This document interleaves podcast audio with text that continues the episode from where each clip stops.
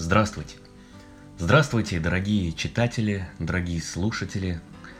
С вами, я надеюсь, еженедельный информационно-развлекательно-познавательный подкаст «Записки актера». И с вами я, Сергей Марочкин, актер театра и кино, автор блога на Яндекс.Дзене с одноименным названием «Записки актера». Я очень скучал по нашим подкастам, по этим аудиозаписям, Многие из вас писали мне на почту, в личные сообщения, в комментарии на Дзене, что вам очень-очень понравился этот формат подкастов. Не все были с ним знакомы, именно с подкастингом, но я сам давно очень люблю слушать разные подкасты, и они вдохновили меня на такую запись. Я называю ее, наверное, кухонный, такой кухонный формат, поэтому можете заваривать себе чаечек – запасаться вкусняшками, и мы с вами просто поговорим в таком формате, в котором нас никто не ограничивает, никто не торопит нас никуда, и мы можем спокойно все обсудить. Сегодня мы поговорим с вами на две темы. Первое – это влияние нынешнего карантина на искусство. Очень интересно, по-моему, тема. Я сейчас ее много обсуждал со своими коллегами, с друзьями, и сам сделал для себя несколько выводов – а после нашего недавнего прямого, прямого эфира ВКонтакте, за который вам, кстати, огромное спасибо, что вы пришли, смотрели, задавали вопросы. Будем еще проводить прямые эфиры, что мне очень тоже нравится этот формат живого общения.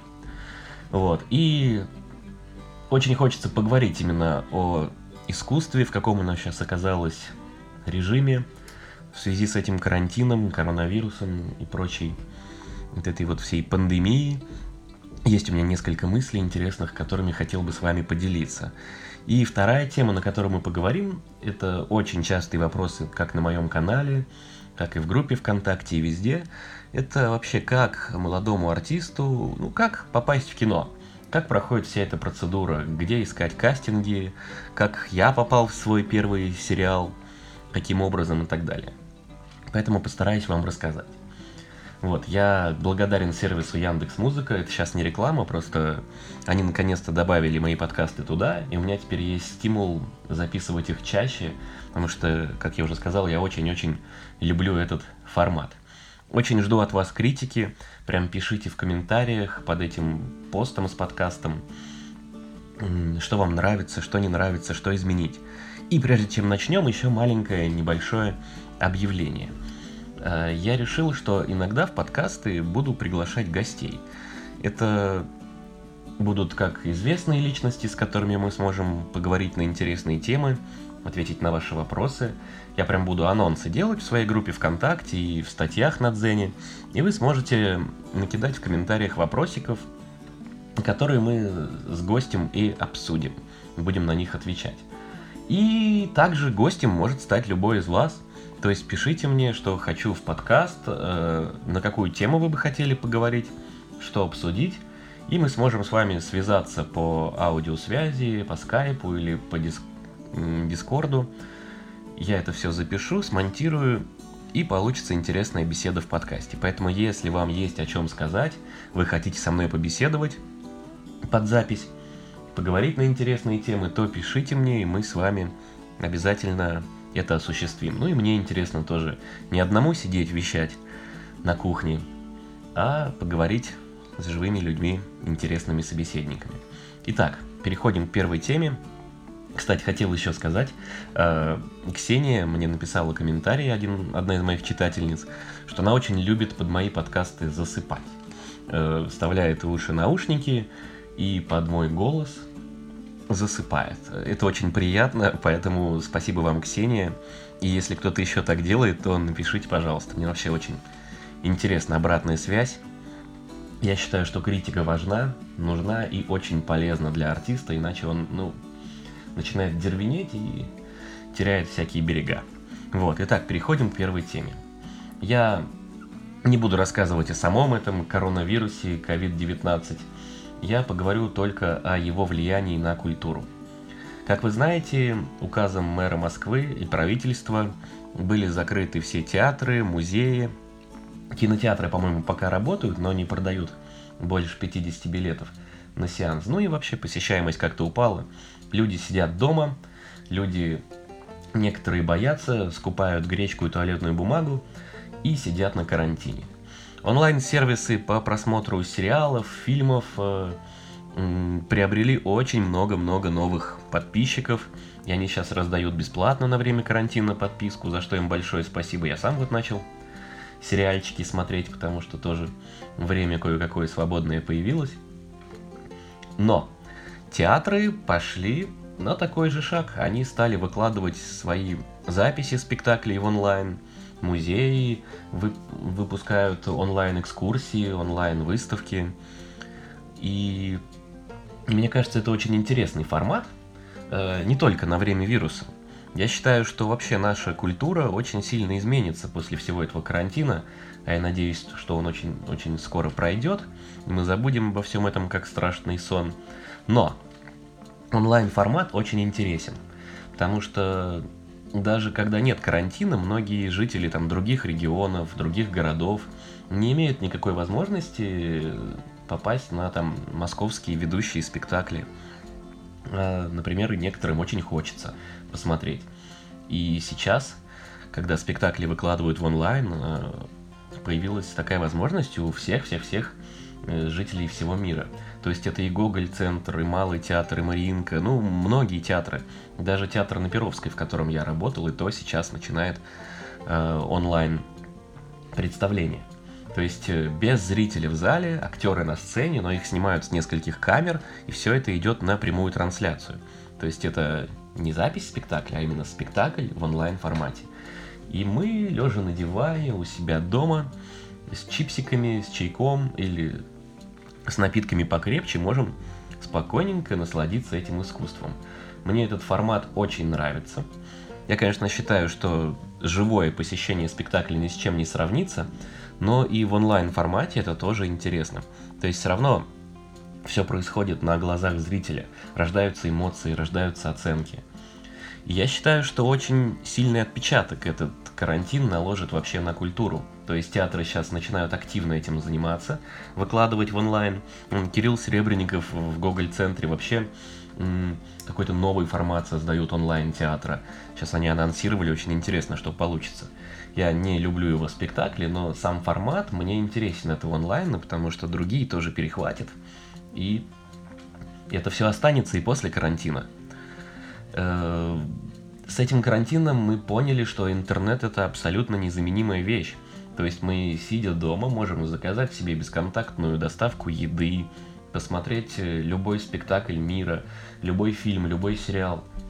Если раньше не все этим пользовались, то сейчас, я смотрю, и более старшее поколение тоже начинает приобщаться к интернету, что очень-очень сильно радует. Вот такие вот у меня мысли. Интересно, что вы об этом всем думаете, напишите, пожалуйста, в комментариях.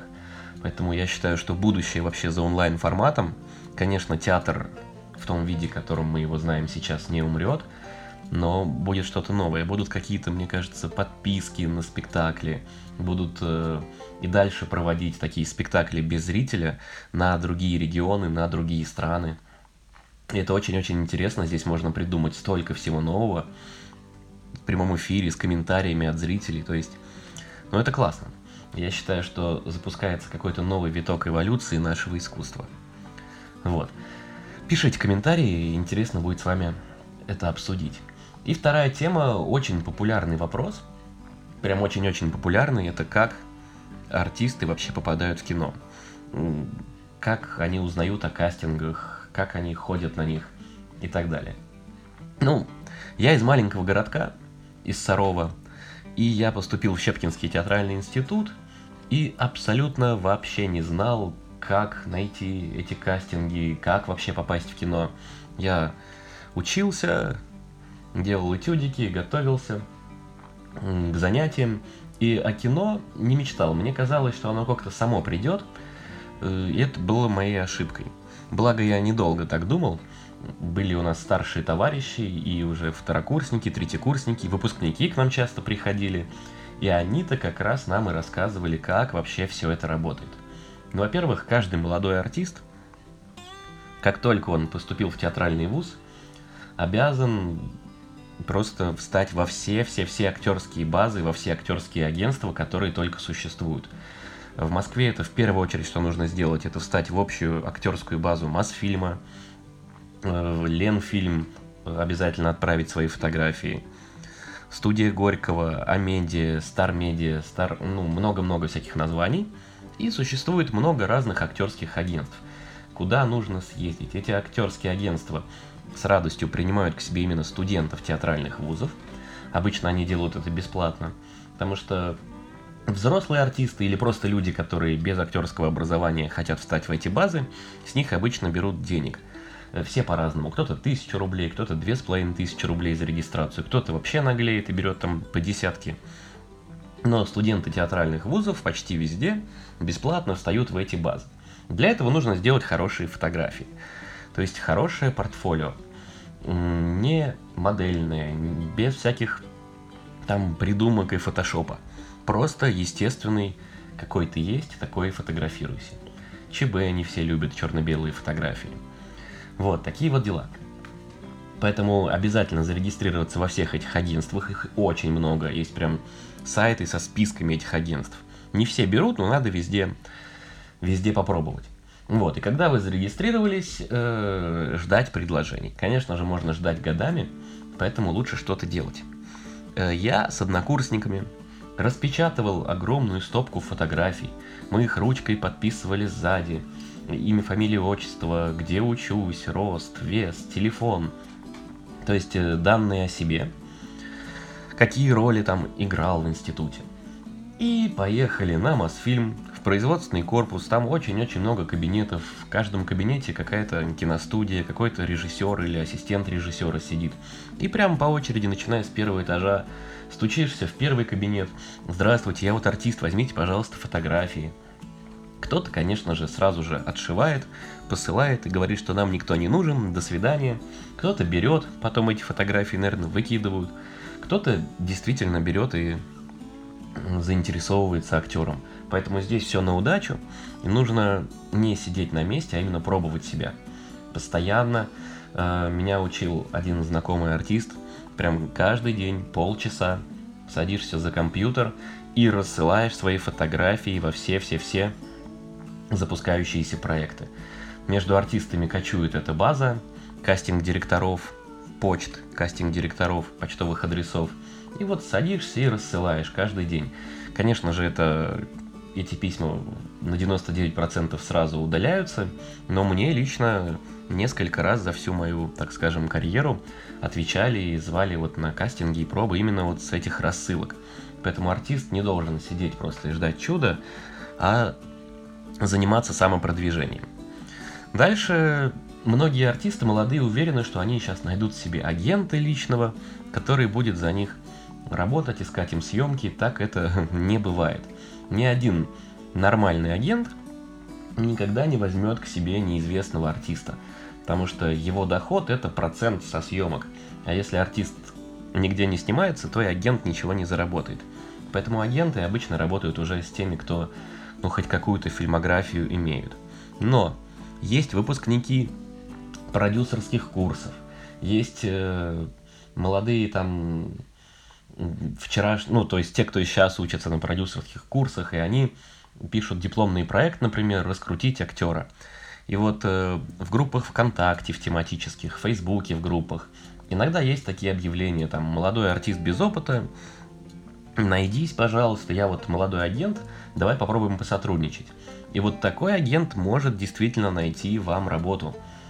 У меня у самого был опыт такой, выпускник в ГИКа, то есть четверокурсник, ну, почти уже выпускник, обратился ко мне, потому что он ходил на дипломные спектакли в разные театральные вузы, искал артиста. Вот он увидел меня, обратился ко мне, говорит, давай попробуем, я дипломный проект на тебе напишу, буду пытаться тебя пристроить в съемки, а ты мне там будешь обратную связь давать, ну и, соответственно, процент тоже.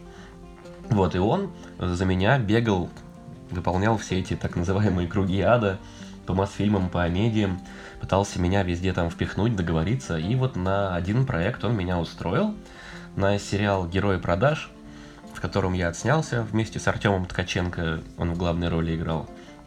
И этот э, агент, продюсер написал дипломную работу, как он устраивал молодого актера в кино. Правда, сериал этот так и не вышел. Ну, там, не знаю, из-за чего там с ТНТ не договорились. Он должен был выйти на ТНТ, сейчас, я думаю, он уже и не выйдет. Но опыт я получил, денежки тоже получил. Поэтому такое бывает, что проекты замораживаются, и они так и лежат на полках. Вот. Поэтому никто никогда никакого чуда не случается, никто вам никогда никакую работу не предложит, ее нужно искать самому. А вот когда уже снялся там в двух-трех проектах, тогда, возможно, вас найдет агент, возможно, и агентства будут вас чаще приглашать на кастинги и пробы. Поэтому такие вот дела. Конечно, бывает чудо, как у моего друга, однокурсника случилось. Он просто шел по Мосфильму, зашел в туалет, хотел там э, покурить хотел покурить в туалете Мосфильм, у него не было зажигалки. Он э, вышел оттуда, начал спрашивать, у кого-нибудь зажигалка есть.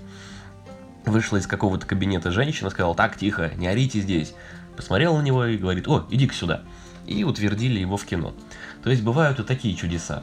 Но это очень редкие, редкие исключения, и на чудеса надеяться не надо. Я лично знаю артистов, которым по 60 там, плюс лет, и они сидят в театрах, считают себя гениями, не снимаются нигде, живут там на зарплату в 30 тысяч.